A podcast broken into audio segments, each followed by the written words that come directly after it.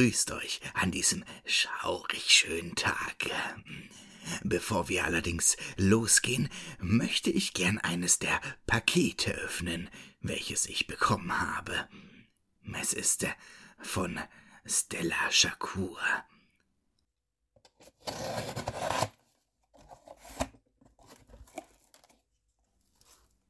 Oh, mit Brief.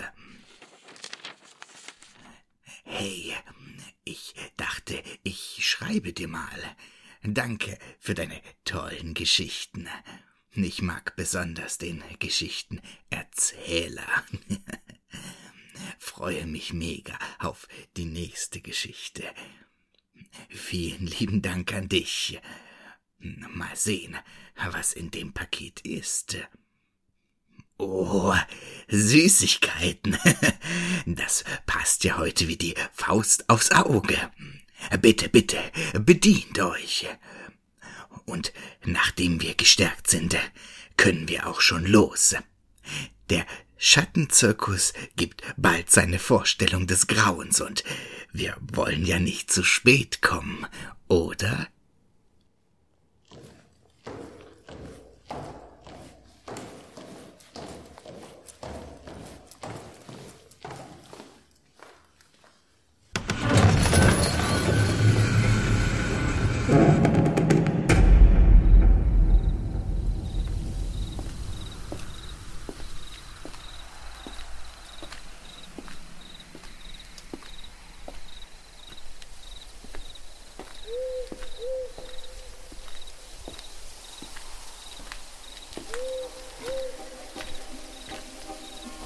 Sind wir. Seht nur das riesige Zelt. Und da ist ja auch schon der Direktor. Kommt heran, kommt heran an diesen wunderschön schaurigen Halloween-Abend. Willkommen im Schattenzirkus. Der Eintritt kostet nur Ihre Seele. Guten Abend. Was können wir denn heute Abend erwarten?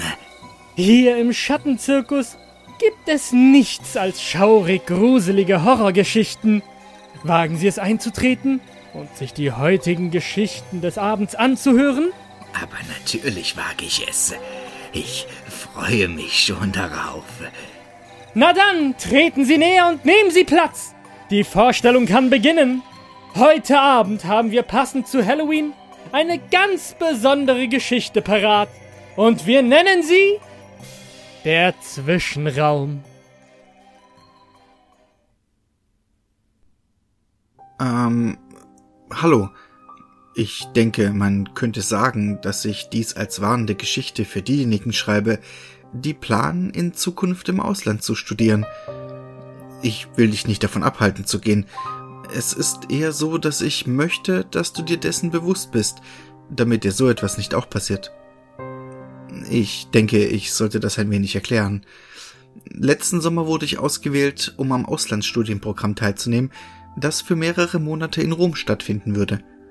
Wie jeder andere auch, war ich begeistert. Ich war noch nie zuvor außerhalb der Staaten gewesen, also würde dies ein echtes Abenteuer für mich werden. In den folgenden Wochen packte ich glücklich alles, was in meinen Koffer passte.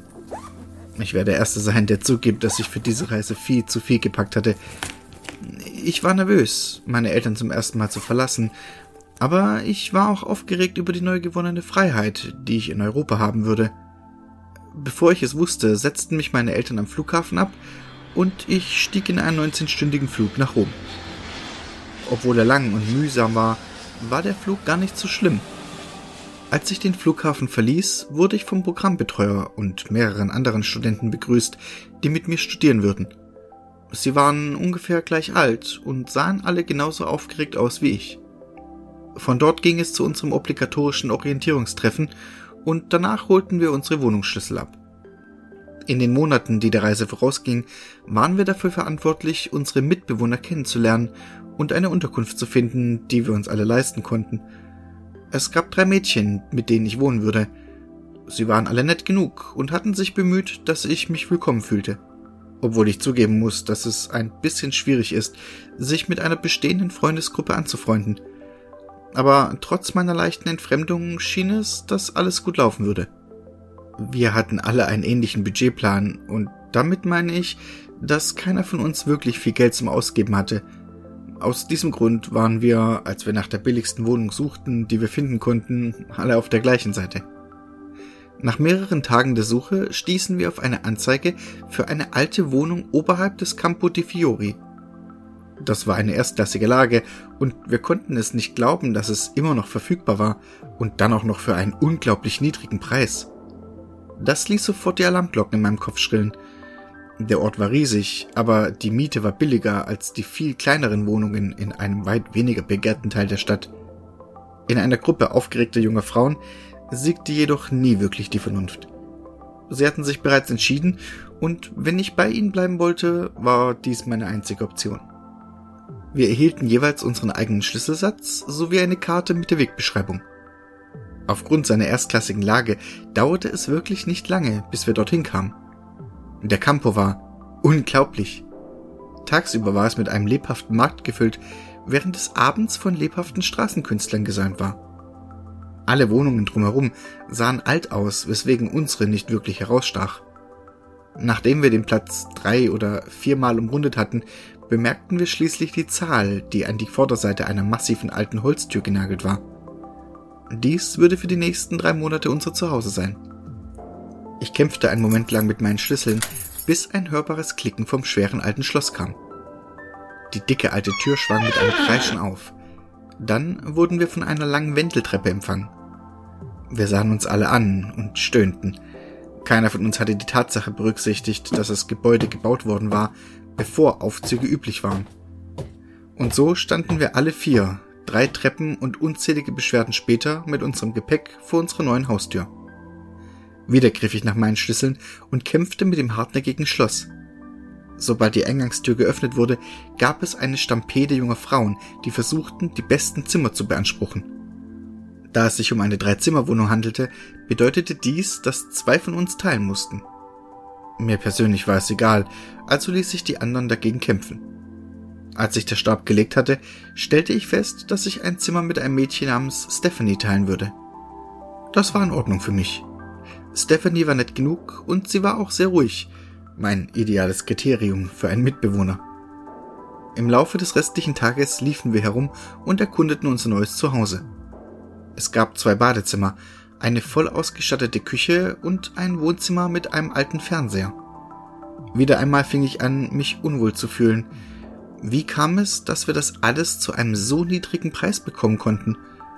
Doch bevor ich den Gedanken beenden konnte, wurde ich von einem Anfall von lautem Quietschen unterbrochen. Meine erste Reaktion war Panik, aber ich lernte bald, dass der ganze Lärm von Aufregung herrührte. Unten am anderen Ende der Wohnung, in der Nähe der Haustür, gab es anscheinend einen anderen Teil der Wohnung, den wir verpasst hatten. Ich folgte dem Lärm, bis er mich zu einem langen, dunklen Flur führte. Dort am Ende, hinter der Gruppe quietschender Frauen, stand eine Wasch- und Trockenmaschine.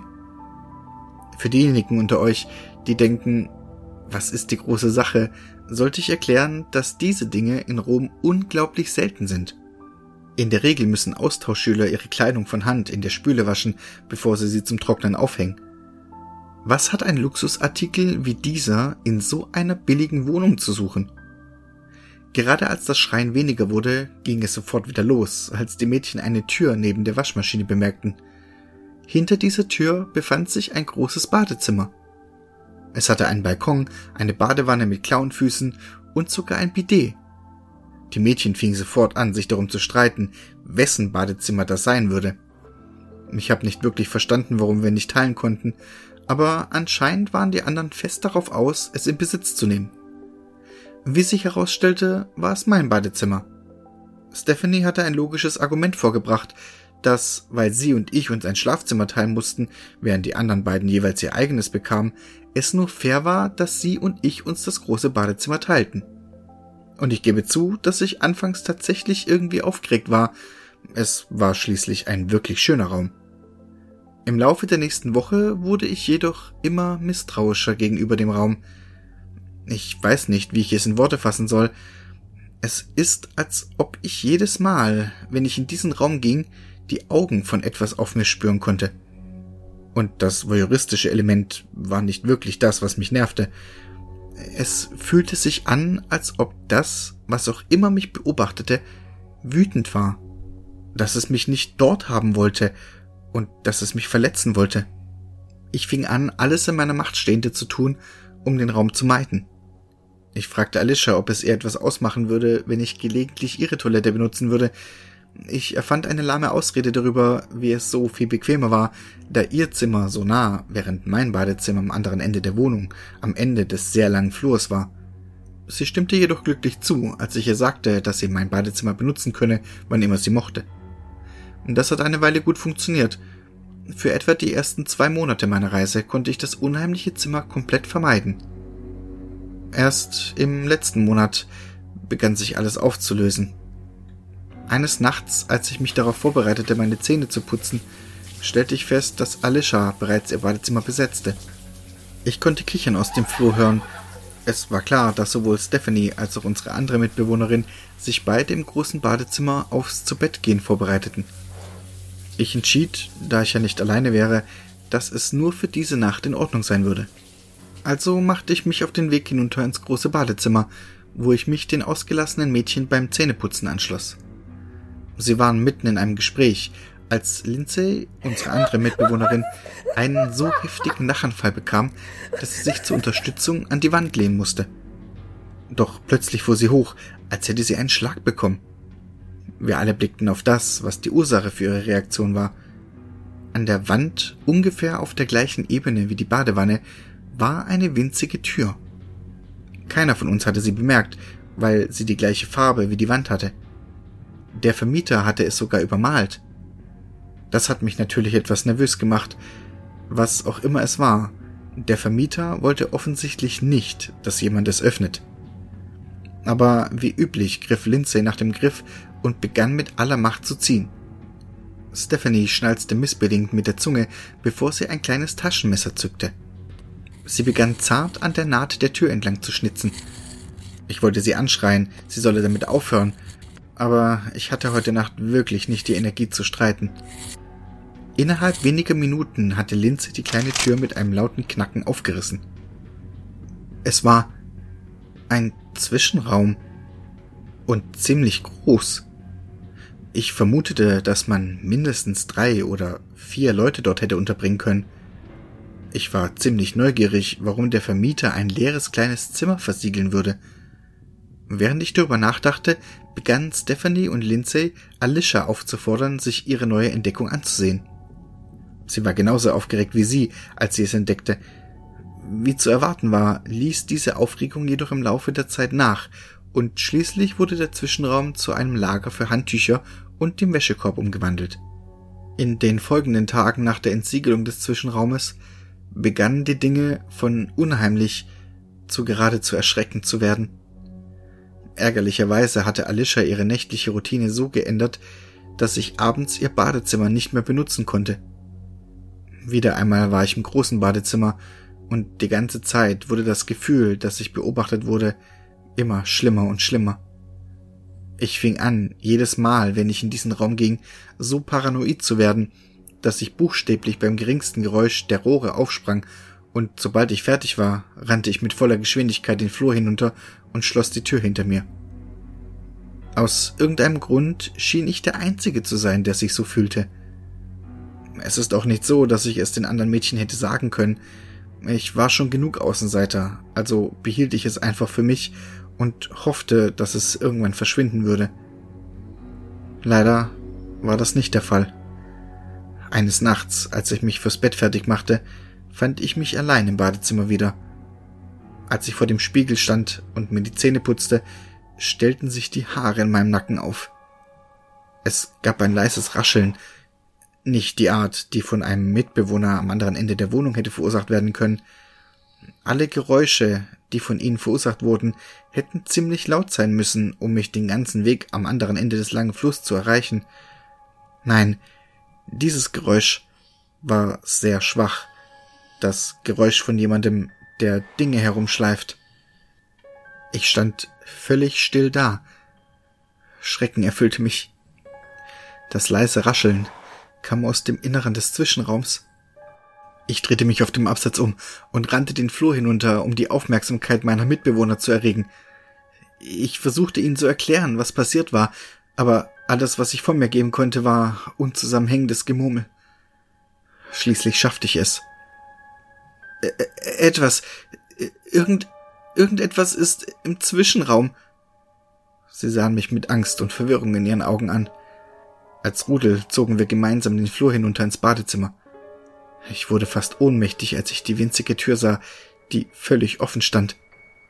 Obwohl mich diese Entdeckung mit Entsetzen erfüllte, zeigte Alicia sofort auf die Schiebetür des Balkons. Stephanie hatte sie offen gelassen, um das Badezimmer zu lüften, nachdem sie vor einigen Stunden geduscht hatte. Sie streckte den Kopf aus der Tür und zeigte auf das schräge Dach neben unserem. Es gab ein Taubennest, das von wenigen Vögeln besetzt war, die Mädchen vermuteten, dass eine Taube den Weg hineingefunden haben muss und die Ursache der Störung war. Sie alle lachten nicht schlecht, als wir uns auf den Weg zurück ins Wohnzimmer machten. Ich tat so, als würde ich es abschütteln, aber ich wusste, dass es keine Taube war, die das raschelnde Geräusch verursacht hatte. Zunächst einmal war die winzige Tür den ganzen Tag dicht verschlossen. Keiner von uns kümmerte sich wirklich darum, es offen zu lassen, weil es innen ziemlich muffig roch. Und zweitens war die Tür geschlossen worden, als ich das Badezimmer verließ. Da bin ich mir sicher. Aber jetzt, als ich zurückkam, stand sie weit offen. Du kannst mir nicht erzählen, dass eine Taube weiß und fähig dazu ist, eine Tür zu öffnen und zu schließen. An diesem Punkt begann ich zu vermuten, dass etwas an dieser Wohnung furchtbar falsch war. Als ich zurück in mein Zimmer kam, zog ich meinen Laptop heraus und rief meine beste Freundin über Skype an. Sie war schon immer der skeptische und methodische Typ gewesen, aber sie blieb auch offen für Dinge, die schwer zu erklären waren. Ich entschied, dass sie von allen Leuten wahrscheinlich die beste war, um mit ihr über meine Situation zu sprechen. Wie ich erwartet hatte, war sie anfangs ziemlich skeptisch, obwohl sie mir auch zustimmte, dass eine Taube sehr wahrscheinlich nicht die Ursache war. Sie fragte mich, ob ich Fotos vom Zwischenraum hätte. Sie sagte, wenn sie es sehen könnte, würde ihr das helfen, das Ganze ein wenig deutlicher zu verstehen, und das wiederum könnte ihr möglicherweise helfen, eine logischere Erklärung zu finden. Erleichtert über ihre Bereitschaft, mich wenigstens anzuhören, griff ich nach meiner Kamera und machte mich auf den Weg zurück durch den unheimlichen Flur. Als ich am Bad ankam, stellte ich zu meiner Erleichterung fest, dass die Tür immer noch geschlossen war. Ich stand einen Moment davor und sammelte meine Nerven, bevor ich schließlich die kleine Tür aufzog. Trotz des Durcheinanders, das meine Mitbewohner im Inneren hinterlassen haben, war es leer. Ich machte ein kurzes Foto, bevor ich die Tür wieder schloss und zurück in mein Zimmer rannte. Ich habe sofort meine Kamera an meinen Computer angeschlossen und das Foto hochgeladen. Als ich das Bild schließlich öffnete, war ich versteinert von dem, was ich sah. Da in der oberen rechten Ecke war ein Gesicht mit entblößten Zähnen. Mein ganzer Körper begann heftig zu zittern. Lieber Gott, das Ding ist in unserem Haus, murmelte ich vor mich hin. Die Angst begann mich zu überwältigen. Jemand hatte versiegelt, was auch immer in diesem Zwischenraum war, und wir hatten es herausgelassen. Ich war so in meine Panik vertieft, das ich nicht einmal bemerkte, als meine Mitbewohnerin zurückkehrte. Sie war sich der unmittelbaren Gefahr, in der wir uns befanden, glücklicherweise nicht bewusst, aber selbst wenn ich versuchte, sie zu warnen, würde sie mir nicht glauben. Ich war ratlos, wusste nicht, was ich tun sollte und beschloss schließlich, dass ich mich morgen damit befassen würde. Bei Tageslicht fühlte ich mich ein ganz klein wenig mutiger. Ich wollte versuchen, etwas Schlaf zu bekommen, und zum ersten Mal Seit wir dort waren, verschloss und verriegelte ich meine Tür, bevor ich ins Bett ging. Stephanie beäugte mich dabei misstrauisch, aber ich erzählte ihr nur scherzhaft, dass Lindsay sich in den vergangenen Nächten in unser Zimmer geschlichen und meinen Nutella gestohlen hatte. Sie lachte herzlich und schüttelte den Kopf, bevor sie sich hinlegte. Ich gebe zu, dass der einzige Grund, warum ich in dieser Nacht Schlaf finden konnte, ihre Anwesenheit war. Das Nicht-Alleinsein kann einem ein falsches Gefühl der Sicherheit geben. Es war gegen zwei Uhr morgens, als mich ein Geräusch weckte. Ich hatte schon immer einen leichten Schlaf, also reichte das leise Geräusch aus, um mich zu wecken. Es klang, als würde eine Tür am anderen Ende der Wohnung aufgestoßen, gefolgt von Schritten. Aber es waren keine normalen Schritte. Sie waren viel zu schnell. Es klang, als würde jemand mit voller Geschwindigkeit vom Foyer ins Wohnzimmer und rund um die Wohnung laufen. Aber es waren auch keine schweren Tritte, wie man sie von einer laufenden Person erwarten würde.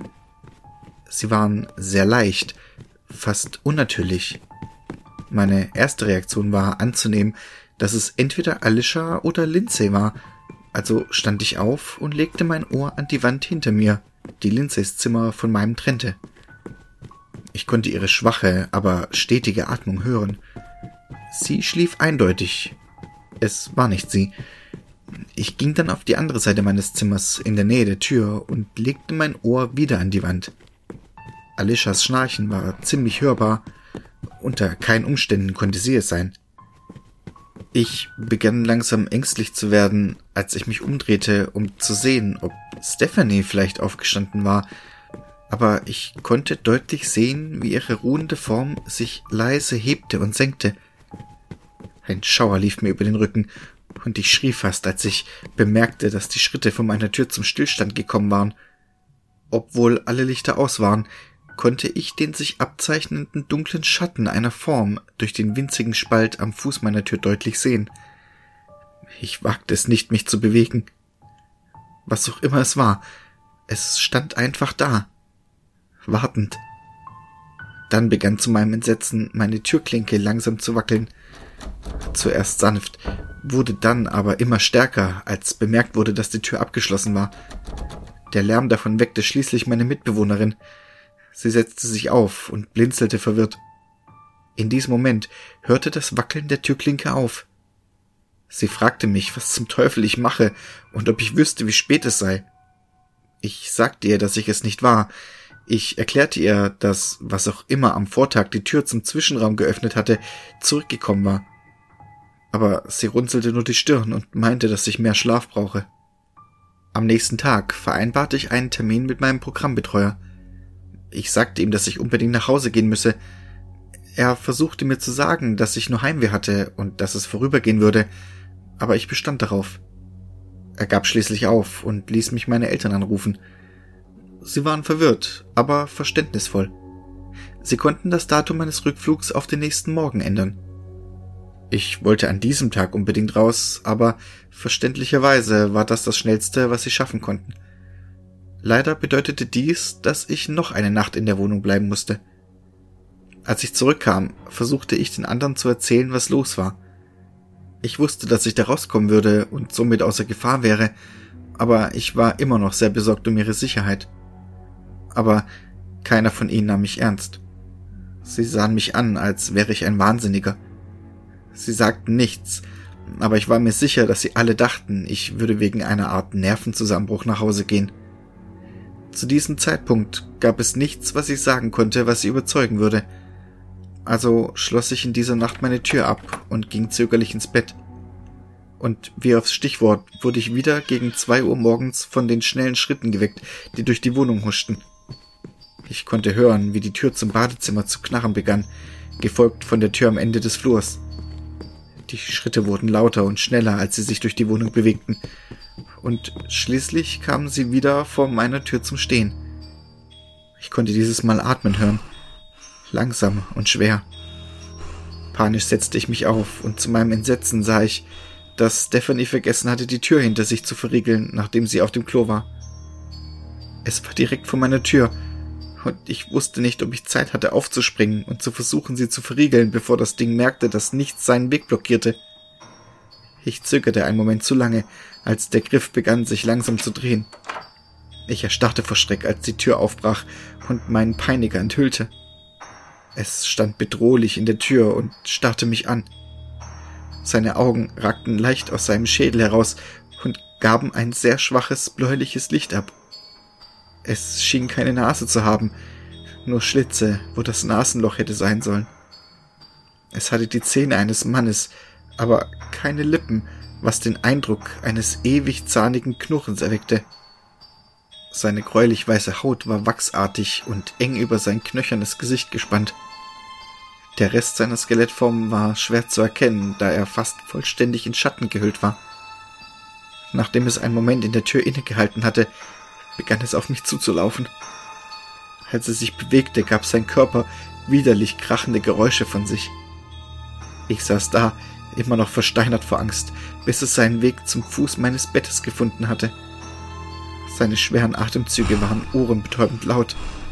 Ich weiß nicht, wie Stephanie da schlafen konnte. Die Luft hatte begonnen sauer und abgestanden zu riechen.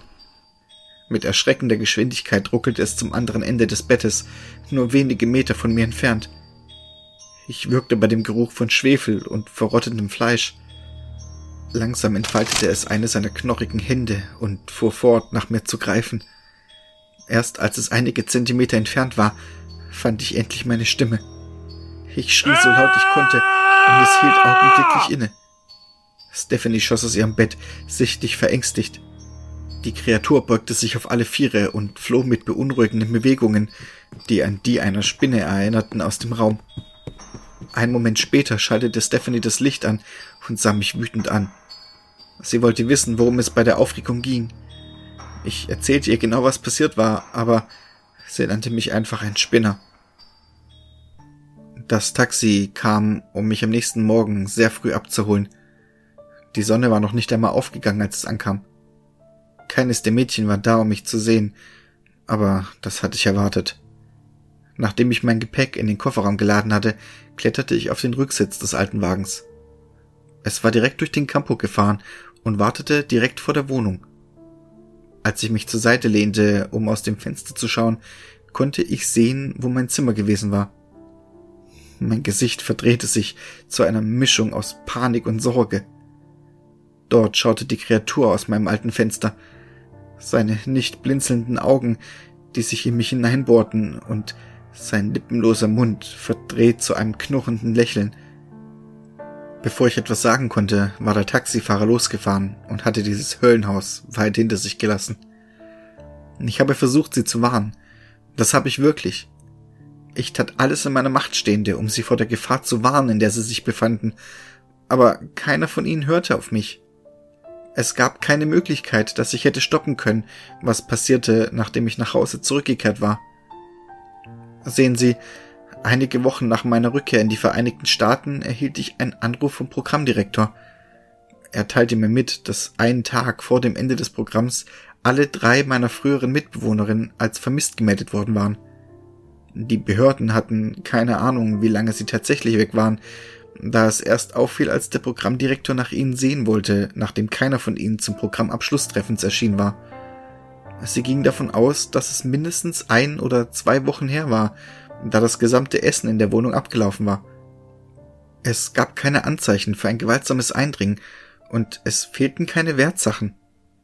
Das einzige bemerkenswerte Detail, das in dem Bericht erwähnt wurde, war, dass bei ihrer Ankunft am Tatort eine seltsame kleine Tür im Badezimmer angelehnt war. Und als sie sich ihr näherten, wurden sie von einem starken Geruch empfangen, der von keiner sichtbaren Quelle kam. Der offizielle Bericht hat sie als vermisst erklärt, aber ich weiß, dass sie alle tot sind. Ich weiß, dass ich unglaubliches Glück habe, mit dem Leben davongekommen zu sein. Ich glaube, der einzige Grund, warum ich heute noch lebe, ist, dass ich tausende von Kilometern und über einen Ozean geflogen bin. Trotz ihrer mangelnden Bereitschaft zuzuhören, fühle ich mich immer noch unvorstellbar schuldig wegen dem, was mit diesem Mädchen passiert ist. Deshalb schreibe ich das ja jetzt. Ich kann vielleicht nicht in der Zeit zurückreisen und sie retten, aber vielleicht kann ich verhindern, dass dir das passiert. Bitte, bitte, beachte meine Warnung. Wenn du jemals die Möglichkeit hast, im Ausland zu studieren, denke daran. Wenn es zu schön erscheint, um wahr zu sein, ist es das wahrscheinlich auch. Und was auch immer du tust, bleibe nicht im dritten Stock des alten gelben Apartmentkomplexes über dem Campo di Fiori. Da ist etwas. Etwas Böses.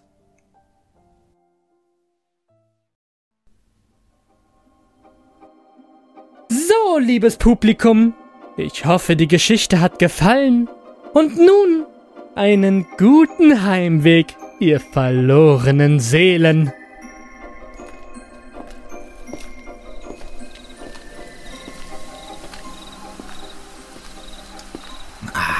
Was für ein wunderbar schauriger Abend. Ich danke euch fürs Mitkommen. Wie wäre es mit noch einer kleinen Geschichte, so für den Heimweg? Ich nenne sie Halloween.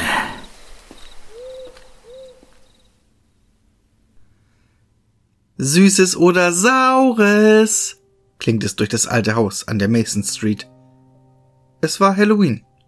Halloween in Amerika. Unter normalen Umständen hätten die Masons das vielleicht mehr gefeiert. Vielleicht hätten sie eine aufwendigere Dekoration mit künstlerisch gestalteten Kürbissen, gruseligen Geistergirlanden und mit ein paar Pappfiguren veranstaltet. Aber dieses Halloween nicht. John wusste nicht direkt, was er falsch gemacht hatte. Vielleicht hatte er seine Frau Alice zu sehr mit seinem Kinderwunsch bedrängt. Wahrscheinlich war es das. Alice mochte Kinder schon immer sehr, Sie liebte es, auf die Kinder ihrer Großcousine aufzupassen, aber sie wusste nicht, ob sie für ein eigenes Baby bereit war. Auf jeden Fall ignorierte Alice John nun schon eine ganze Weile. Manchmal behandelte sie ihn, als wäre er nicht da. John wurde dann oft wütend. Einmal hatte er das Bild von ihr und ihm auf den Boden geworfen, so dass der Bilderrahmen in tausend kleine Teile zerbrach. Er wusste noch, wie sie darauf vollkommen verängstigt vor ihm die großen Scherben aufgesammelt hatte, mit Tränen in den Augen. In dem Moment verflog Johns unglaubliche Wut und er empfand nur noch bittere Schuldgefühle und tiefstes Mitleid.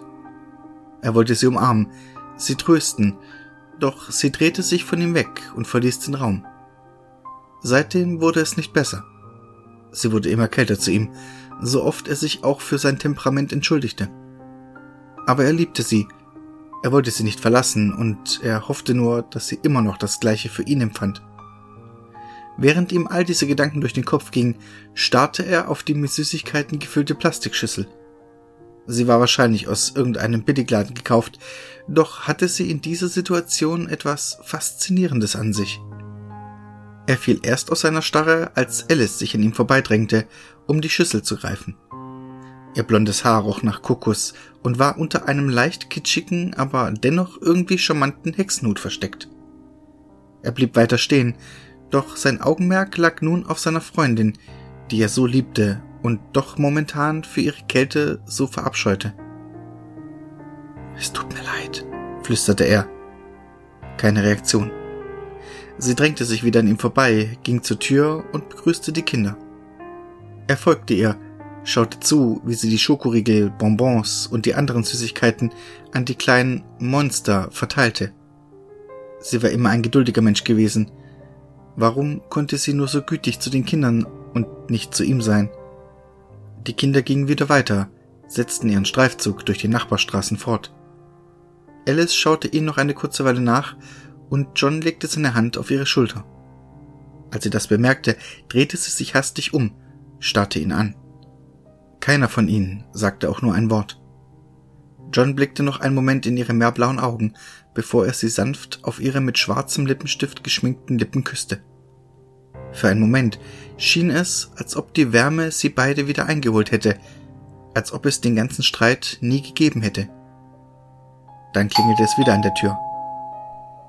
Süßes oder Saures? ertönte es gedämpft. Sie starrte ihn für einen Moment weiter an. Kümmere dich nur um die Kinder, seufzte John. Wieder öffnete sie die Tür, wurde von einem kleinen Frankenstein, zwei Geistern und drei Hexen begrüßt. Die zwei Eltern standen ein paar Meter weiter weg und redeten miteinander über alltägliche Elterndinge, wie John wohl annahm. Die nächste Stunde verlief recht gut im Vergleich zu den letzten Tagen. Alice und John schauten zusammen einen Film. Nichts Spektakuläres, ein typischer Halloween-Film nun mal, der eine komische Mischung aus Komödie, Horror und Liebesgeschichte darstellte. Als es zum fünften Mal an diesem Abend wieder an der Tür klingelte, bemerkte John, wie leer die Plastikschüssel inzwischen war. Er dachte einen Moment lang nach, starrte dann auf den Abspann des Films und entschied sich dann schlussendlich aufzustehen und noch ein paar neue Süßigkeiten zu besorgen. Ich werde noch mal einkaufen gehen, rief er, nachdem er sich den Schal um den Hals gelegt hatte. Die Tage waren herbstlich, abends wurde es immer kühler.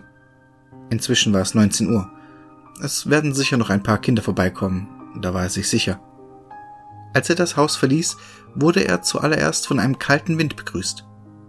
Er fragte sich, wie die Eltern ihre Kinder bei diesem Wetter draußen rumrennen lassen konnten, aber wahrscheinlich war der Heißhunger der Kinder auf Süßes einfach zu groß, um ihn in Schach zu halten. Wie auch immer. Der Supermarkt war nur ein paar Straßen weit entfernt, so entschied John zu laufen. Als er sich gerade umdrehen wollte, um in die Laker Street abzubiegen, bemerkte er etwas. Es war eigentlich nichts weiter, nur eine beunruhigende Idee. Ein Schatten, den er glaubte aus den Augenwinkeln zu sehen. Doch als er noch einmal genau hinschaute, war die Kreatur weg, so als wäre sie nie da gewesen. Irritiert und in dem Glauben, es wäre reine Einbildung gewesen, setzte er sich in Bewegung und lief die Straße entlang. Es hatte etwas Schauriges, Unheimliches, in der Kälte auf den Straßen zu laufen. Ihm begegneten auch nicht viele Kinder, nur zwei kleinere Gruppen mit vielleicht drei kleinen Monstern, aber ansonsten waren die Straßen menschenleer. Als er endlich im alten Supermarkt angekommen war, wo er schon so viele Jahre eingekauft hatte, musste er stutzen. Der Supermarkt war ein Familienunternehmen, nicht sehr groß, aber immer mit genügend Auswahl, um sich und die Liebsten durchzubringen. Sie schienen sich auf jeden Fall diesmal etwas mehr Mühe mit der Dekoration gemacht zu haben, vielleicht zum Ausgleich zu der Spärlichkeit seines eigenen Hauses, schmunzelte er. Er trat an die Tür, rüttelte, aber nichts geschah. Er schien schon zuzuhaben. John schaute auf die Uhr, stellte fest, dass es inzwischen zehn Uhr war Verblüfft von der Tatsache, wie schnell die Zeit verstrich, prüfte er, ob die Uhr auch wirklich richtig eingestellt war. Dabei fiel sein Blick auf den Glockenturm der stattlichen Kirche. Auch sie zeigte inzwischen einige Minuten nach zehn an. Langsam wurde John nervös, doch in dem Moment sah er sie wieder. Diese Gestalt, die aus Schatten zu bestehen schien. Er sah aus dem Augenwinkel, wie sie hinter dem Supermarkt hervortrat, auf ihn zukam. In dem Moment wurde seine Nervosität zu Panik. Er rannte weg, so schnell er nur konnte. Er rannte die Straßen entlang, schrie sogar, doch niemand schien ihn zu hören. Er stoppte vor dem Haus, schaute erneut auf die Uhr. Es war elf. Was zur Hölle? flüsterte er. In diesem Moment legte ich meine Hand auf seine Schulter. Ich, die dunkle, furchterregende Schattengestalt. Er erschrak, drehte sich um und stolperte augenblicklich zurück. Fiel hin, in das nasse Gras. Ich schaute ihn ruhig an. Er war mehr als verwirrt. Wahrscheinlich hätte ich früher eingreifen sollen als jetzt. W was willst du von mir? winselte John. Er tat mir leid. Ganz ruhig, versuchte ich mit meiner tiefen Stimme ihn zu besänftigen. Es wird alles gut, John. Noch größere Verwunderung breitete sich in seinem Gesicht aus. Wo, wo, woher kennst du meinen Namen? stotterte er. Ich kenne nicht nur deinen Namen, kicherte ich. Ich weiß alles über dich. Momentan sogar mehr als du selbst. Was meinst du damit? Was willst du von mir? Und vor allem, Wer bist du? Ich senkte meinen Blick. Als ich meinen Schädel, der unter einer schattengleichen Kapuze versteckt war, wieder zu seinem Angesicht streckte, blickte er mir durchdringend in meine leeren Augenhöhlen. Ich meine, dass du tot bist. Du bist heute, vor fünf Jahren, an einem Autounfall gestorben. Du hast deine Frau alleine in diesem großen Haus zurückgelassen und du bist im Jenseits gewesen. Doch jedes Jahr an Halloween, der Tag, der ironischerweise auch dein Todestag ist, kommt deine unruhige Seele wieder hier auf Erden und wandelt in dieser Stadt herum. Du weißt nicht, dass du tot bist. Der Übergang vom Jenseits zur Menschenwelt hat den lästigen Nebeneffekt, Erinnerungen zu löschen. Ich habe die Funktion, nach dir zu schauen. Früher oder später wirst du die Wahrheit erfahren Und ich denke, es ist besser, wenn dich dann sofort jemand, nun ja, zurückbringt. Sein Gesicht wurde grünlich, als er aufstand, näher an mich trat. Er hätte sich wohl am liebsten sofort erbrochen, doch er blieb stark. Jemand, der mich zurückbringt? fragte er. Du meinst, du, du bist der Tod? Ja, tatsächlich trage ich diesen Namen in dieser Welt. Er blickte mich einige Momente an. Dann bildete sich ein heller Schein in seinem Gesicht ab. Seine Erinnerungen kamen wieder. Schön dich zu sehen, alter Freund, gab er lächelnd zurück. Ich habe dir doch keine allzu großen Probleme gemacht. Ich zuckte mit den Schultern. Mach dir darum keine Sorgen. Bist du bereit zu gehen? Ein Glockenschlag ertönte. Für uns Tote vergeht die Zeit manchmal schneller als für die Lebenden. Die Dimensionen verschoben sich manchmal auf eine seltsame Art, dass es zu diesem Phänomen kam. Mit einem letzten Blick zu seinem alten Haus nickte er mir zu. Lass uns gehen, flüsterte er und hielt mir seine Hand hin. Ich ergriff sie. Licht hüllte uns augenblicklich ein, verschlang uns, und mit dem letzten Glockenschlag um Punkt zwölf waren der Geist und ich aus der kleinen Stadt verschwunden. Warum ich euch das erzähle? Nun, wie ihr wisst, ist bald wieder Halloween. Und an Halloween laufen viele Geister umher, nicht nur die, die an diesem Tag gestorben sind. Natürlich gibt es auch andere Leute wie mich, die diese wiederum beschützen. Nur alles, was ich sagen will, ist, benehmt euch anständig. Wer weiß, vielleicht schaut euch der Geist eures verstorbenen Verwandten dabei zu, wie ihr Gott weiß, was anstellt. Aber keine Sorge, sie werden euch trotzdem lieben, egal was ihr tut. Es sind immer noch Menschen, wenn auch Tote und Lieben liegt in der Natur der Menschheit. Was bleibt mir noch zu sagen, außer fröhliches Halloween?